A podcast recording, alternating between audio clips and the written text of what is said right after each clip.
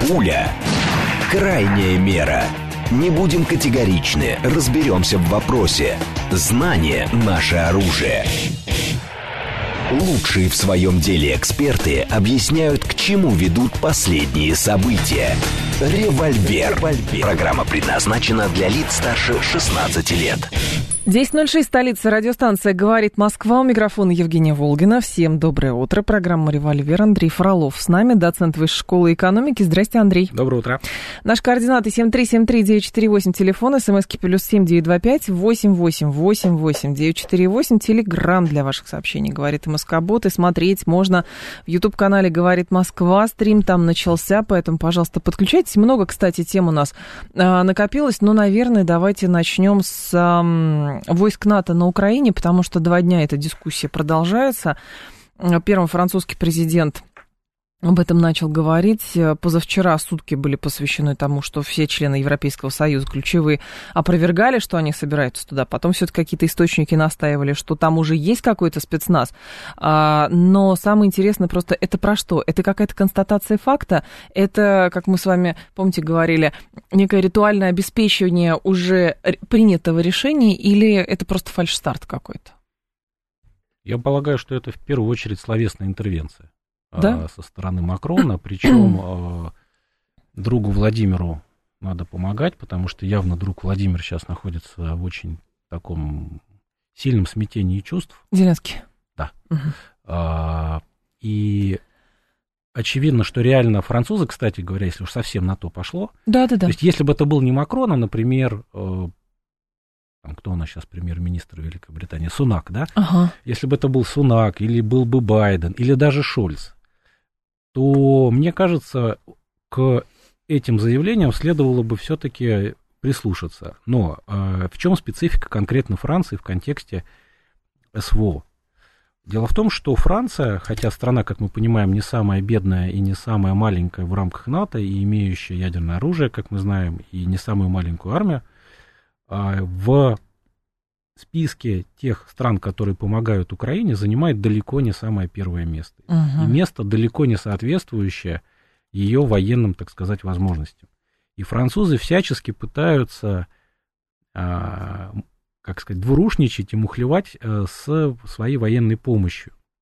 Так. И более того, по одной из а, версий, которые были на Западе опубликованы, ведь а, Макрон же должен был приехать на Украину в начале года. Сейчас, буквально вчера, Зеленский заявил, что он приедет э, в середине марта, но это, что называется, не точно. Угу. Почему не приехал Макрон? По тем утечкам, которые были во Франции, получалось, что основное, основное противоречие как раз связано с объемами военной помощи и номенклатурой военной помощи. И французов, кстати говоря, даже их союзники обвиняли в том, что они пытаются, например, э, откровенно бросовое и уже какое-то давным-давно списанное вооружение, засчитывать в этом Европейском фонде помощи по максимуму, как новое вооружение. Ну, то есть с французами, вот конкретно с французами, э, с ними очень много историй связано, которые скорее говорят не в пользу того, что они действительно, тем более, будут какие-то войска э, на Украину посылать. Прям как, По... знаете, я прошу прощения, сразу историю, как с ними было не совсем все понятно во время Второй мировой войны, так и теперь с ними не совсем все понятно во время, значит, того, что сейчас на Украине происходит. Ну, вообще, получается, э, словосочетание «щедрый француз» — это оксюмарон, да? Ну, да, Поэтому да, да, я вот об этом говорю. И предположить, что Франция ни с того ни с сего начнет... Э, ну, ведь что такое отправка контингента в другую страну? Это довольно серьезные деньги. То есть э, Конечно. сама по себе перевозка этих, этого контингента, его снабжение на регулярной основе — а, сказать, да, Франция повышает свой военный бюджет, но я более чем уверен, что французское общественное мнение, оно готово, наверное, а, нести какие-то финансовые расходы в рамках помощи Украины, но оно абсолютно не готово, абсолютно, ну, официально проливать за Украину кровь.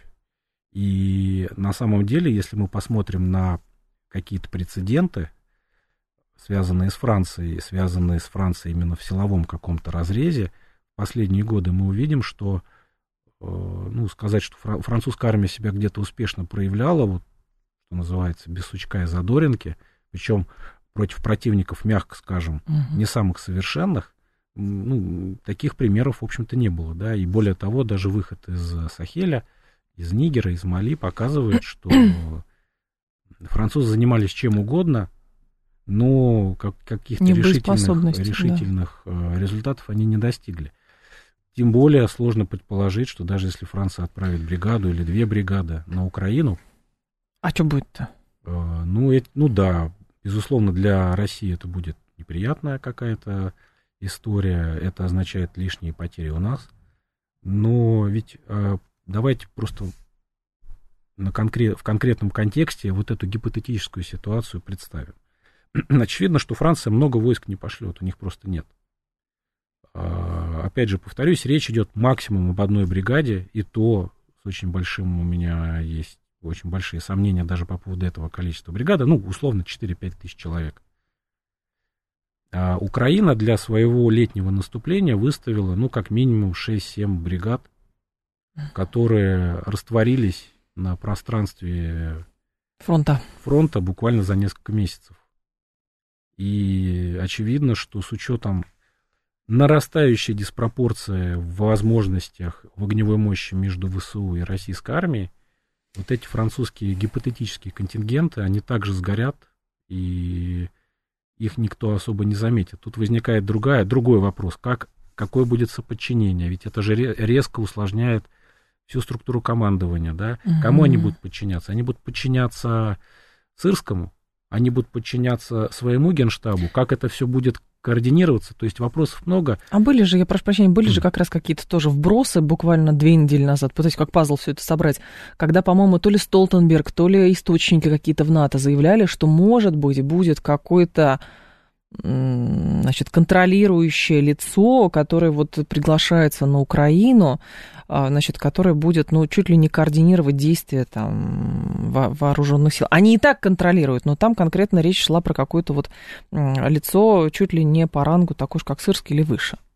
Ну, очевидно, что это все, то есть какие-то прокладки можно делать, да. каких-то людей назначать, но по факту, а, ну, настолько это все, вот если даже без, без эмоций пытаться представить, да. логически, это настолько какой-то химерой все попахивает, что в практическом смысле крупный французский контингент – на Украине невозможен.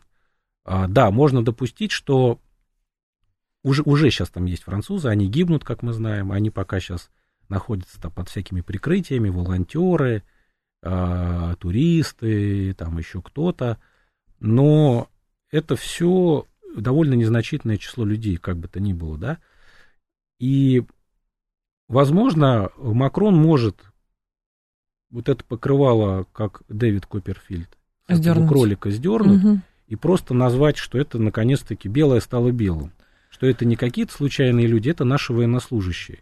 Но это никоим образом не повлечет к увеличению французского военного присутствия на Украине. Но тогда мы же неоднократно заявляли, что да, мы понимаем, что есть натовские наемники, а, но это там солдаты удачи и так далее. А если это будут регулярные какие-то войска, официальные, то для нас это равнозначно э, войне с НАТО, ну, как-то напрямую. И вот, вот, вот эта казуистика, она же тоже присутствует. Конечно. То есть, соответственно, мы имеем право ну, на какие-то э, иные действия, наверное, даже в, в отношении тех стран, которые официально поставляют этих солдат. Так, видимо, это выглядит. Ну, Поэтому так напряглись. Будет казус Белли, особенно если французский, ну, гипотетически, да, французский контингент, он э, будет введен на Украину официальным путем. То есть, что это значит? Э, ну, вот как в свое время, например, было в случае с вводом наших войск в Сирию.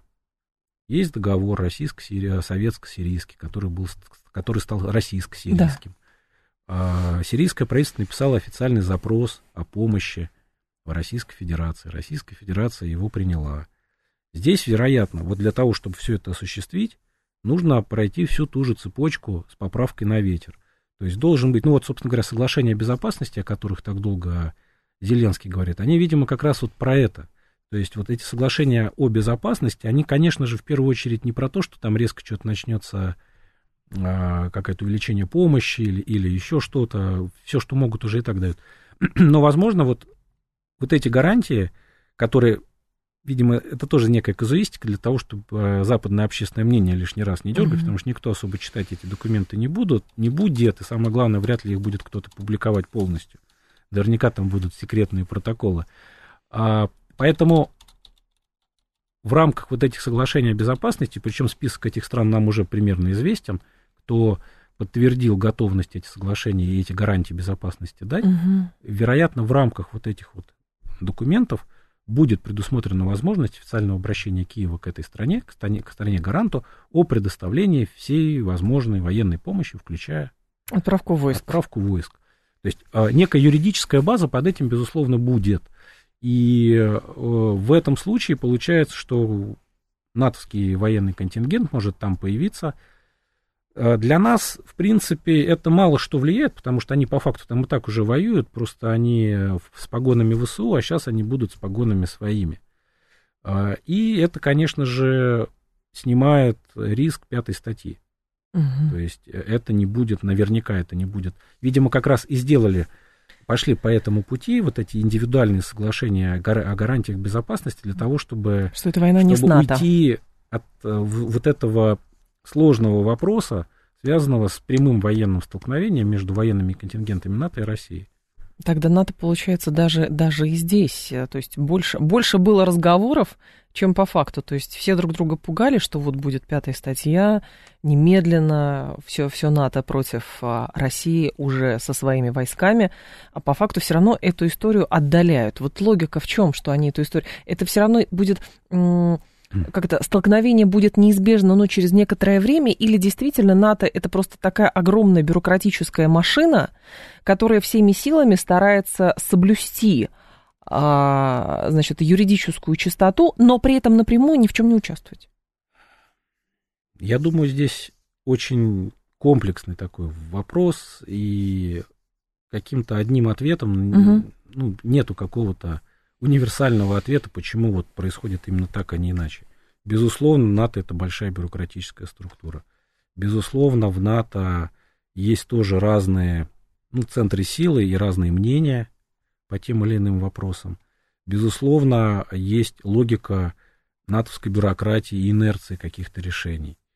А, безусловно, есть какой-то лоббизм. А, плюс не надо забывать что многие решения, которые озвучиваются политиками э, стран-членов НАТО, они э, могут быть обусловлены внутриполитической обстановкой в этих странах. Угу. И это ничего общего не имеет с э, реальными какими-то решениями в рамках всего альянса, военными решениями. Тем более мы все прекрасно понимаем, что НАТО равно Соединенные Штаты. И Соединенные Штаты сейчас тоже находятся в неком ступоре, связанном с приближением выборов связанным с внутриполитическим кризисом. Если на уровне Соединенных Штатов решение о прямом военном столкновении принято не будет, то, конечно же, никто из лимитрофов вот этих вот и никто из их э, добровольных помощников, никто самостоятельно, конечно, такого рода вещи делать не будет. А Соединенные Штаты явно до выборов э, ноябрьских, на, наверное, на такие революционные серьезные шаги точно не пойдут потому что для Байдена это будет э, ну, очень серьезный э, внутриполитический вызов, который будет активно, безусловно, Трампом угу. использоваться. Трамп же себя постоянно позиционировал как, наоборот, миротворец. Да. И тут получается под самый занавес хромая утка Байден, или, может быть, практически хромая утка, а может быть и не хромая, и не утка, э, принимает довольно серьезное решение о а, прямых боевых действиях с ядерной державой, со всеми вытекающими. Очевидно, что, наверное, до выборов точно на это никто не пойдет. После выборов развилка, конечно, открывается большая. Кто победит, на каких условиях. Честно сказать, я лично, вот мое личное мнение, я бы не сильно переоценивал бы победу Трампа.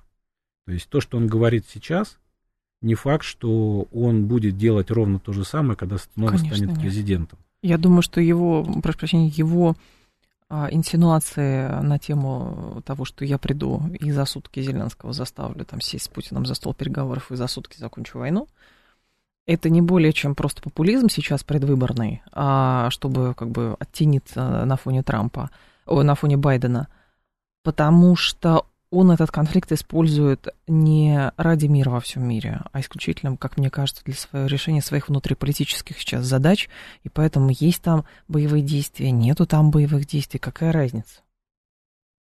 Большая разница. Так, а, нет, для них я имею в виду. Для них. Для них А я объясню. Давайте. Можно объяснить? Конечно. Сейчас все объясним. Давайте. Опять-таки, да, а, я могу сейчас в глазах наших слушателей прослыть непрофессионалом, потому что начну говорить о вещах, в которых, ну, в принципе, я небольшой специалист, а именно внутриамериканской политической кухни. Но а, вот из того, что вот в рамках моих интересов, скажем, связанных с безопасностью и прочее, вырисовывается очень интересная история. Она, конечно же, недоказуема, даже если бы я был большим специалистом в Соединенных Штатах. Но в данном случае я как идею. Угу. А идея очень простая. Если мы посмотрим на все американские администрации, скажем, после холодной войны, а, именно вот а, дуэт президент-вице-президент, всегда у вице-президента была своя делянка. То есть ему нарисовывали какое-то направление, с которым он потом кормился до конца своих дней, даже уже не будучи вице-президентом. Классическая история «Товарищ Гор» и вся зеленая повестка. Угу. Дядька уже 20 лет не во власти, но до сих пор, вот до недавнего времени, до начала этого года, а, миллиарды зарабатывал на всех этих квотах, СО2, там, то, все, пятое, десятое. Байден, когда он был вице-президентом у Обамы, нарезали Украину. Украина это чисто байденовская история, на котором он и его клан зарабатывали еще до того, как он стал президентом. И в принципе получается, что если приходит Трамп, его вице-президент он будет зарабатывать точно на чем-то другом. То есть Украина это вот уже выжатый лимон, это уже другие пацаны на нем на Украине зарабатывали 10 лет. И в этом смысле, с точки зрения бизнеса, с точки зрения интересов, сейчас пытаться, что называется, этот украинский бизнес у семьи Байденов отжимать, ну, честно сказать, бизнес уже такой, да, не самый прибыльный. И поэтому вот парадоксальным образом чисто коммерческие интересы и вот эта вот логика внутриамериканского политического феодализма, так назовем, его, да, оно может сыграть в данном случае в нашу пользу, потому что если предположить, что в новой, адми... ну, новая администрация будет трамповская, они начнут зарабатывать на чем-то другом. Ну, например, я не знаю, э, на, на, на отмене электромобилей и все зеленые повестки, и будут зарабатывать вице-президент при Трампе, условный Такер, начнет зарабатывать на, на чем-то другом, то есть угу. на возобновлении опять двигателя внутреннего сгорания. И Украина им просто будет неинтересна. Ну, хорошо, очень интересная концепция, но с другой стороны, это же все еще завязано на России, поэтому здесь не только, наверное, есть коммерческие, но и политические, в том числе интересы, которые никуда не деваются. Так вот, опять же, э, позволю себе, может быть, такую смелую мысль, но вот мое твердое убеждение, вот, может быть, оно парадоксально прозвучит, это, это, это мнение, России и Соединенным Штатам, ну, по большому счету, нечего делить мы не, мы не, мы в разных нишах существуем, и у нас там совершенно разные интересы. Все можно там про империи, там геополитику, это вот все такое. Европа? Вот. Ну, Европа Нет? все это умирающее. Это вот, э, знаете как, э, это, то есть вот это какой-то пожилой родственник, да, то есть вот некая такая даже очень постаревшая невеста, которая, в принципе, заложила все свои а, семейные, все семейное серебро в ломбарде, но есть старые картины прикольные, какой-то по, по такой домик красивый, но уже с трещинами.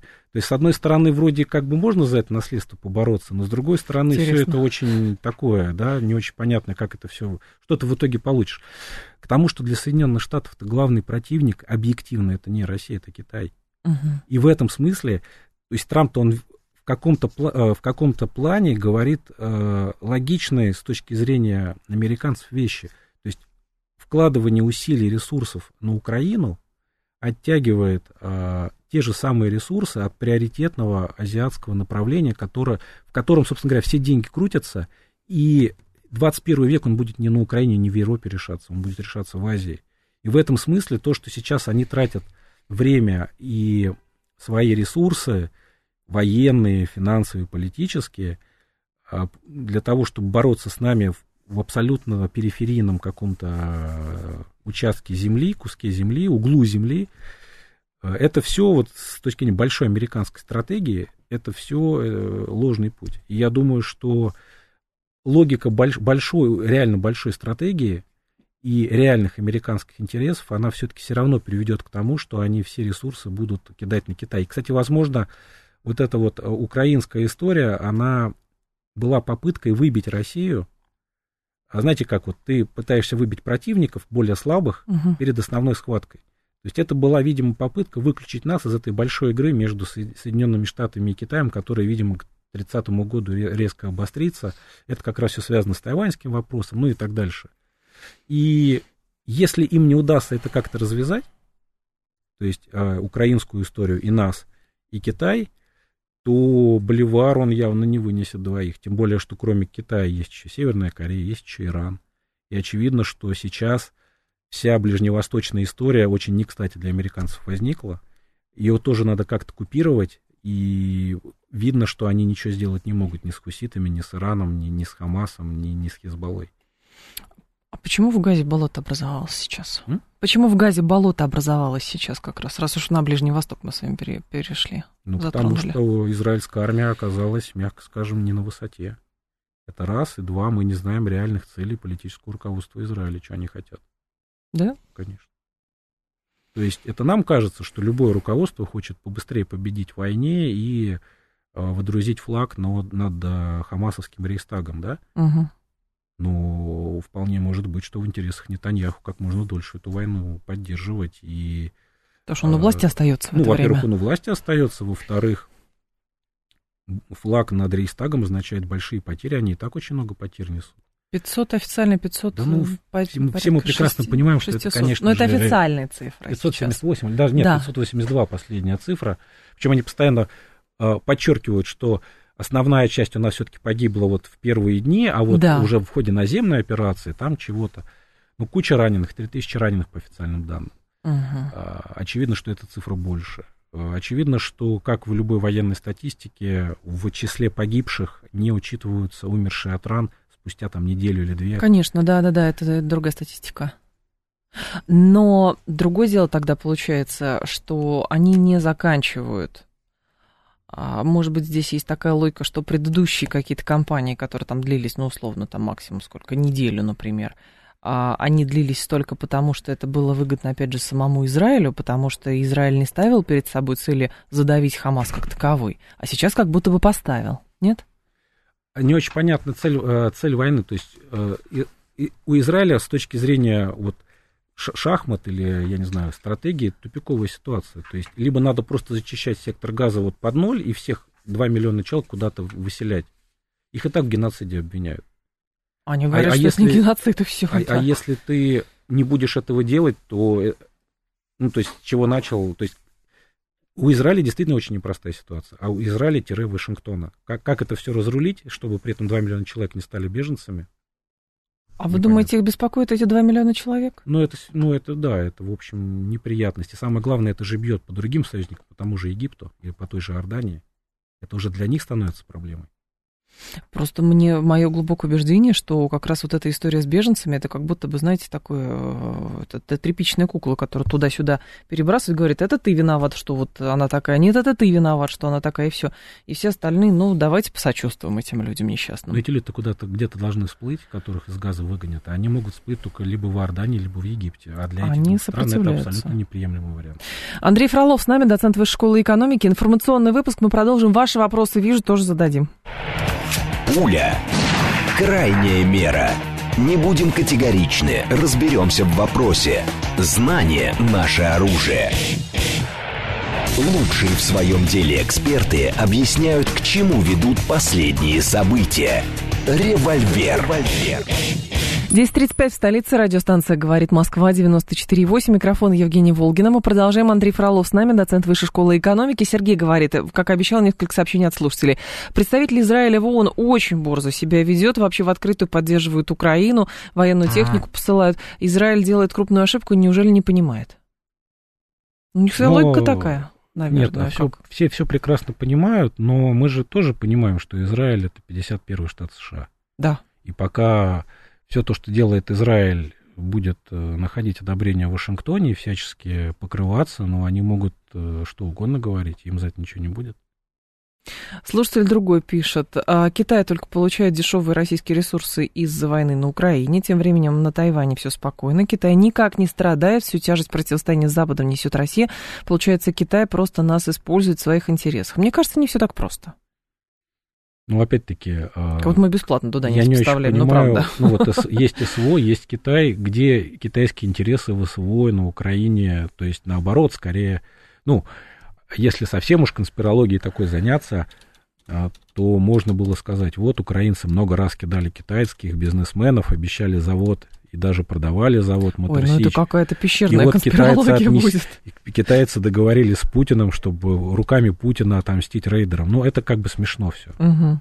это несерьезно. Слушатель просит вас прокомментировать историю с Приднестровьем вчерашнюю. Что, что началось? Или ничего не начиналось? Да ничего не началось. Э, из того, что мы знаем, они официально обратились, даже не они, а их... Э, Совет. Э, ну, парламент, да. да, я забыл, как он там точно называется. А их парламент обратился к России за содействием и помощью для, в, в обеспечении безопасности. Не очень понятно, как это все будет технически реализовываться, но подозреваю, что это все будет несколько больше давать полномочия тому миротворческому контингенту, который находится на территории Приднестровья в случае э, возможных силовых действий со стороны Молдавии, Молдавии которая... Ведь опять-таки, да, что... Давайте, давайте так. Что сейчас происходит в Молдавии? Начнем с этого. А, Молдавия на всех парах э, погружается в очень серьезный внутриполитический кризис, когда американский ставленник Санду проводит абсолютно антинациональную политику, то есть абсолютно интересы Молдавии ее не волнуют, она занимается чем угодно, только не интересами Молдавии.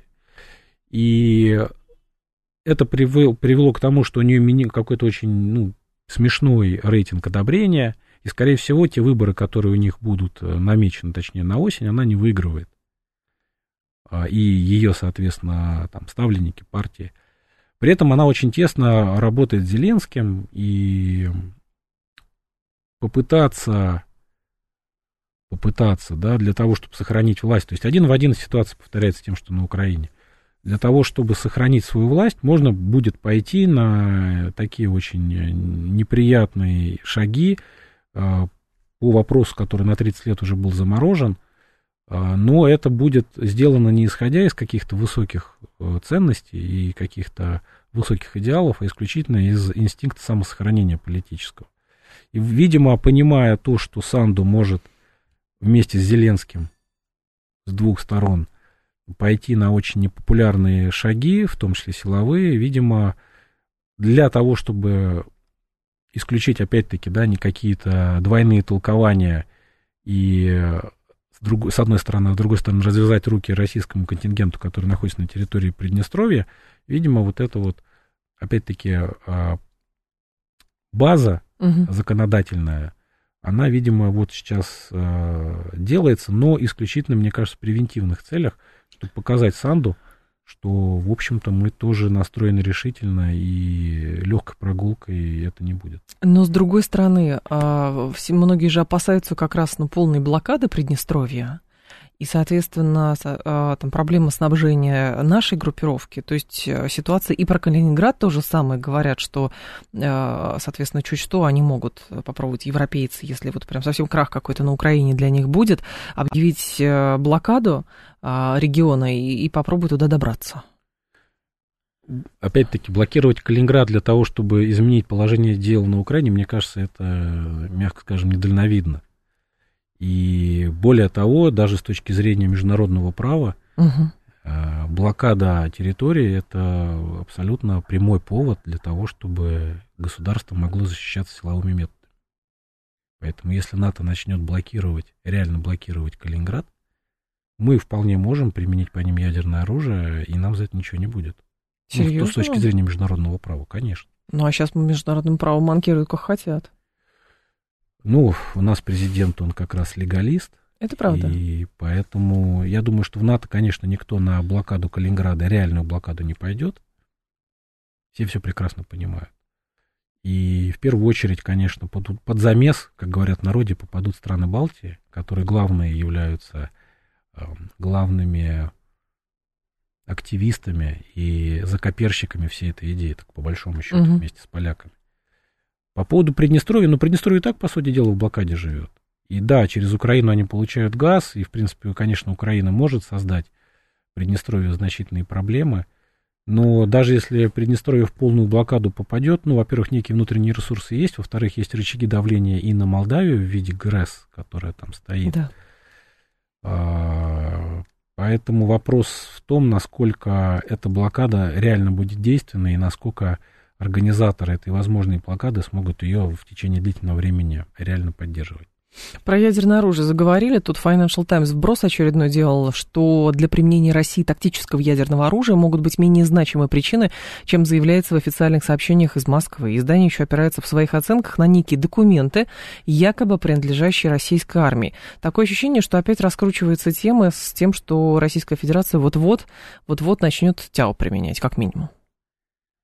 Видимо, те, кто Financial Times эту колонку писали, подписаны на канал, телеграм-канал Дмитрия Анатольевича Медведева, потому что он, он регулярно пугает, пугает применением ядерного оружия. Так. Но те, кто, ну, давайте так, мы же все серьезные люди, и те, кто сидит за этим столом, и наши слушатели, еще даже более серьезные и подготовленные, мы все прекрасно понимаем, что Financial Times не сама эту статью написала. И, придумала и мне тему. очень нравится вот этот уже фактически мем, а, когда кто-то нашел а, секретный ноутбук Минобороны Великобритании на, на остановке. остановке. Вот это чем-то из этой же серии. Видимо, где-то тоже на остановке кто-то потерял папку с документами где-нибудь на охотном ряду или mm. на Арбатской. И, значит, человек в шляпе в длинном плаще подошел туда читатели передали это Financial Times. А дело в том, что Financial Times, они ссылаются на некие документы довольно все-таки не, не свежие. То есть там, насколько я помню, речь идет о периоде 8 кажется, 14 год. Э, учения, которые мы проводили, сценарии, которые мы отрабатывали на этих учениях, в том числе с применением ядерного оружия. И документ, он, ну, на самом деле он довольно интересный, потому что, вероятно, он является отражением тех натовских оценок, оценок западных спецслужб относительно реальных сценариев применения нами ядерного оружия, потому что мы уже с вами не раз даже в этих стенах обсуждали те официально есть четыре повода, по которым мы можем применять ядерное оружие. Причем там же нету деления а, вот это вот только для стратегических ядерных сил, а вот это только для тактического ядерного оружия. То есть с точки зрения нашей а, военной логики, ну, то есть тактическое и стратегическое это не более чем носители. И условия применения любого ядерного оружия, они, видимо, все равно базово. Вот в этих четырех сценариях э, они базируются. Чем интересна публикация Financial Times? Там приводятся конкретные цифры по носителям и базам ядерного оружия. Если они будут выведены, то это будет поводом для применения ядерного оружия. Фактически это некое раскрытие, если это правда, это раскрытие тезиса о том, что, если вы помните, да, в наших основах а, применения, в том числе там, ядерных сил, указан такой сценарий, как а, угроза носителям там, ядерного оружия и так далее. Это тоже повод угу. применения. И вот как раз эти 20, 30, там, 40 процентов, о которых Financial Times говорит, вероятно, это вот некие красные линии, повторюсь, если это все правда, Э, которые как раз скорее дополняют тот некий очень обширный тезис, обширный пункт, который у нас в открытых документах говорится. Но, опять же, начнем, э, вернемся к началу.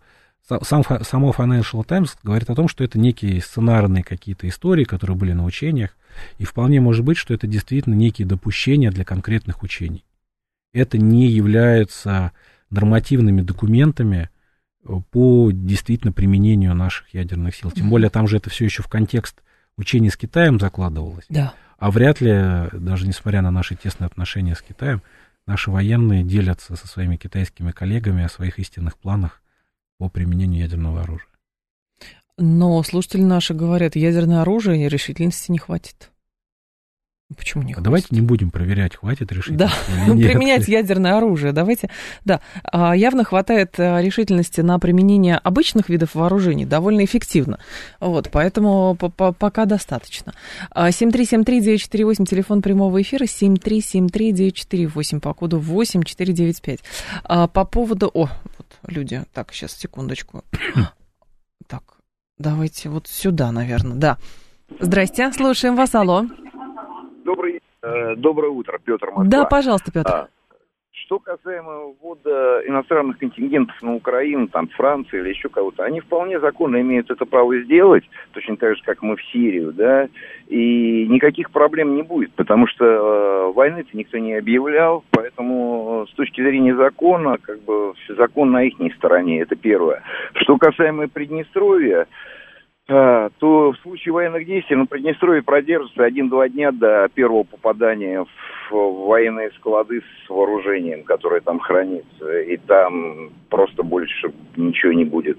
То есть России надо как-то менять тактику какую-то, применение тактического ядерного оружия, разграничить это дело. В случае нападения применить, э, говорить о его применении. Других вариантов просто нет. Потому что ни авиация, ничто не долетит просто. Мы за неделю даже не дойдем до Приднестровья, чтобы, прийти на помощь. Спасибо большое, Петр. Предлагаю в стратегию ввести отдельный пункт, а, что пятым условием применения ядерного оружия является нападение на Приднестровье. И блокада Калининграда. Да, чтобы враги точно знали, что прилетит. Или Дмитрий Анатольевич пускай напишет в телеграм-канале, что вот мы два дополнительных пункта еще думаем. Угу. Ну, опять-таки, слишком незначительный повод, а, даже Приднестровье, как бы там нет, не звучало, слишком незначительный повод для того, чтобы применять ядерное оружие, и точно не угрожает существованию российского государства. Скорее история, мне кажется, про вот, э, если опираться на эту статью Financial Times, она в большей степени еще про Белоруссию, потому что там на хранении же находится российское ядерное оружие. Поэтому, а с учетом того, что регулярно приводится сообщение, какая группировка а, украинская сконцентрирована а, у белорусской границы, то, в общем, как раз-таки, ну, э, здесь больше точка соприкосновения, мне кажется. Не, ну, Нет? Бело... оружие в Беларуси, оно, мне кажется, да, оно не имеет военного значения, ядерное оружие. А Это... как ядерное оружие? А есть оружие, которое имеет значение, которое нет? Конечно. То есть, э, ну, смотрите, давайте, э, как это, на карточках. Давайте. На. Так. Вот мы, а, помните, фильм был «Рок-н-ролльщик», очень классный Конечно. фильм. Конечно. Там же в чё, одна из линий а, этого фильма заключается в том, что русский олигарх знак очень большого доверия передает а, своему британскому партнеру самую ценную картину, чтобы uh-huh. она у него полежала до тех пор, пока сделка не будет осуществлена. Прямая аналогия с тем, что происходит с ядерным оружием. То есть а, тем, что Россия складировала ядерное оружие на территории Белоруссии, это исключительно политический жест, который показывает, что Россия а, готова самое ценное доверить Александру Григорьевичу, потому что она ему безмерно доверяет.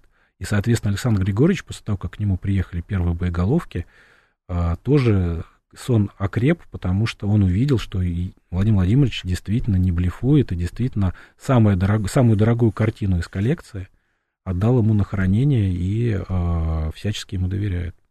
7373948, телефон прямого эфира, 7373948, по коду 8495. Так, не считаете ли вы, что рано или поздно применение ядерного оружия станет неизбежным? Сейчас все стороны конфликта настолько высоко поднялись по ступенькам эскалации, что вниз смотреть уже просто страшно. Никто не отступит, и будет постоянное повышение градуса эскалации, пока одна из сторон не моргнет. Говорит Василий, классическая вот эта лестница, лестница Кана, да, как она называется? Лифт. Э, лифт Теперь Кан, уже пересели с лестницы в лифт. То Точно, да. Я отвечу, да. опять же, из, из цитаты из кинематографа, но уже отечественного. Бахнем, обязательно бахнем, весь мир в труху, но потом. 7373948, давайте вас послушаем. Здравствуйте, алло, пожалуйста. Добрый день, Сергей Алексеевич. Скажите, вот исходя из реальной ситуации на Украине, вокруг Украины, что на сегодня для нас относительно специальной операции, по вашему мнению, значит фактор времени в политическом, военном и морально-психологическом плане? Спасибо. Очевидно, что время для нас, как и для любого игрока, является невозобновимым ресурсом, и любое затягивание боевых действий, конечно же, не в наших интересах, и очевидно, что руководство хотело бы все это прекратить. Но э, очевидно, что когда ставки очень высоки, и э, на полпути останавливаться бессмысленно ради выигрыша времени, тактического выигрыша, но это стратегический проигрыш. И ты затратишь через какое-то время еще больше времени. Мы это все проходили в 2014-2022 году. Мы mm-hmm. формально выигрывали время, но по факту получили то, что получили. А, в России некоторые люди уже год лоббируют применение ядерного оружия. Но те, кто... А что лоббировать, если у нас есть доктрина, есть стратегии? В общем, когда надо, тогда да. Если а, не кстати, надо, то этим нет. людям же президент ответил на Валдайском клубе. Вот, э, Напомните. Ну, когда Караганов там опять начал про ядерное оружие. Так. Он же был главный закоперщик этой дискуссии ровно год назад. Год назад, да, да. И Владимир Владимирович Сергею Александровичу четко ответил. Ничего, угу. ничего такого не будет. То есть дискуссия закрыта с лоббистами. Здравствуйте, слушаем вас, алло. Алло. Да, Добрый пожалуйста. день. Добрый день. Алло. Да, слушаю Алло. вас. Вы знаете, меня очень удивило интервью Карлсона с нашим президентом Владимиром Владимировичем, когда Карлсон спрашивает, как нам выходить из этой ситуации, с каким лицом. И вы знаете, а мне это очень поразило. Вот мы с каким будем выходить лицом?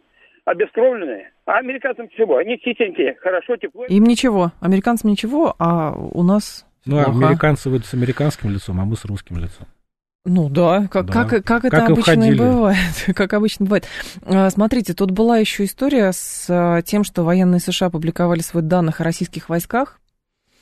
Документ под названием «Российская тактика». А, да, А, 250 да, страниц. размещен, да, на странице директората по основным принципам использования общевойсковых формирований.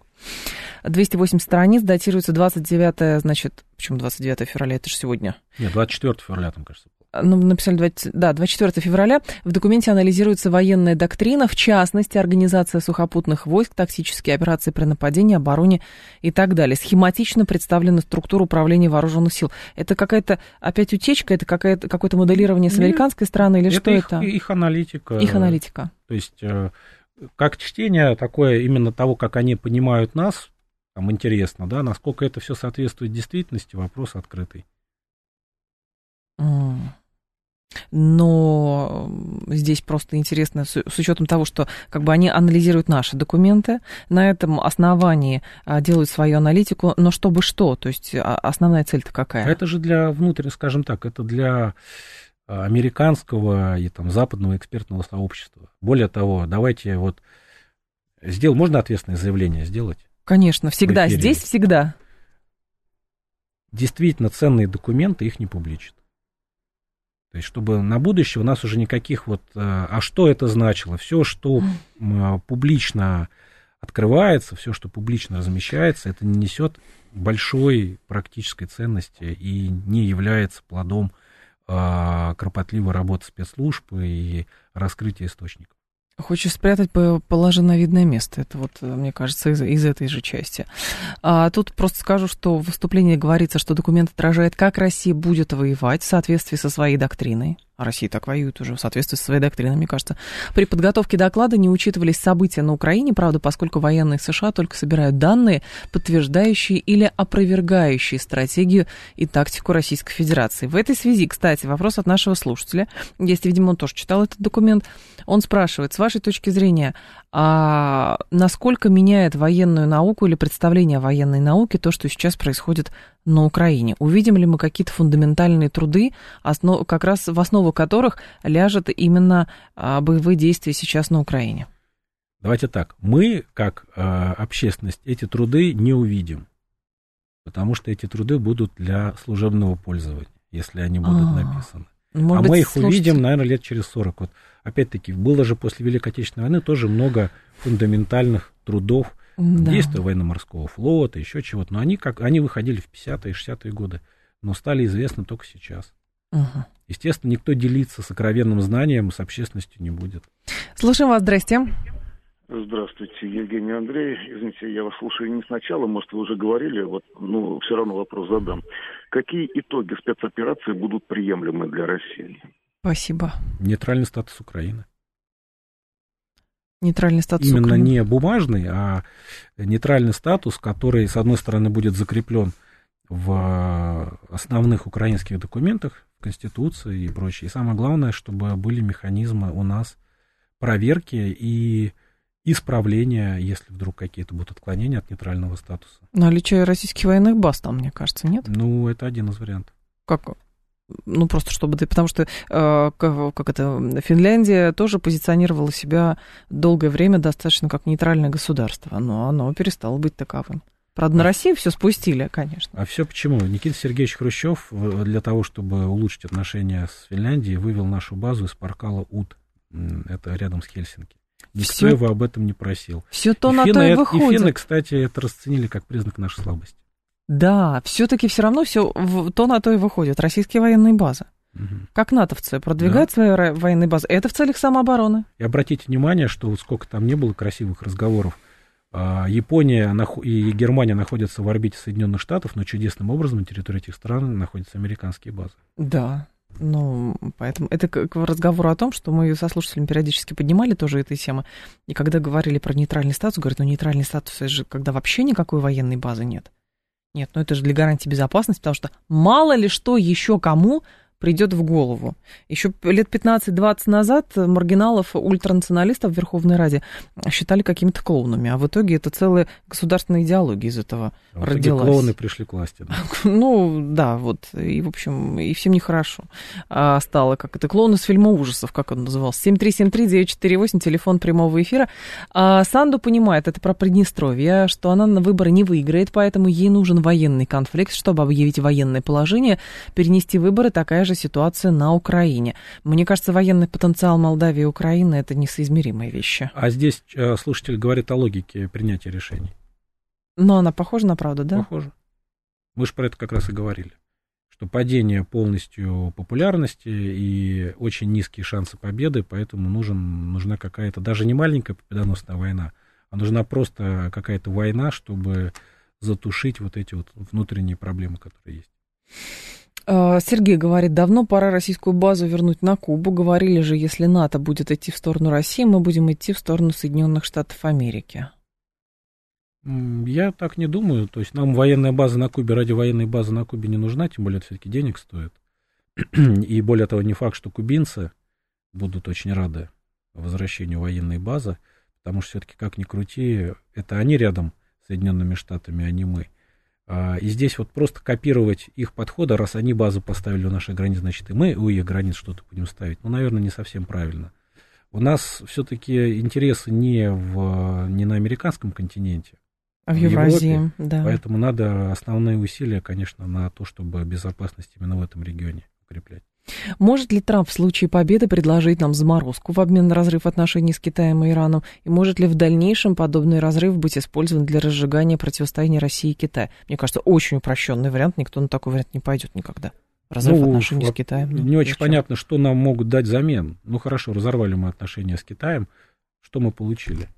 А, потому что ведь что такое разрыв отношений с Китаем? Это у США с Китаем границы вообще нет. А у нас половина страны а, с Китаем граничит. Угу. Поэтому никто, конечно, это не пойдет. Так, сейчас очень плохо, что ни Израилю, ни англосаксам в итоге не будет ничего, только Россия будет пострадавшей страной, говорит 995 какие-то упаднические настроения, честно говоря, у людей. Не очень понятно, почему как это, все, э, есть большая книга там, где все записывается, поэтому они еще ответят за свои прегрешения. Ну, что-то в этом роде, да. Андрей Фролов был с нами, доцент Высшей школы экономики. Андрей, спасибо, ждем вас снова. Далее информационный выпуск, а я к вам а, вернусь после послания президента. Будем с вами обсуждать, будем в канале обсуждать, будем с экспертами обсуждать. Много-много всего сегодня будем обсуждать. Не переключайтесь.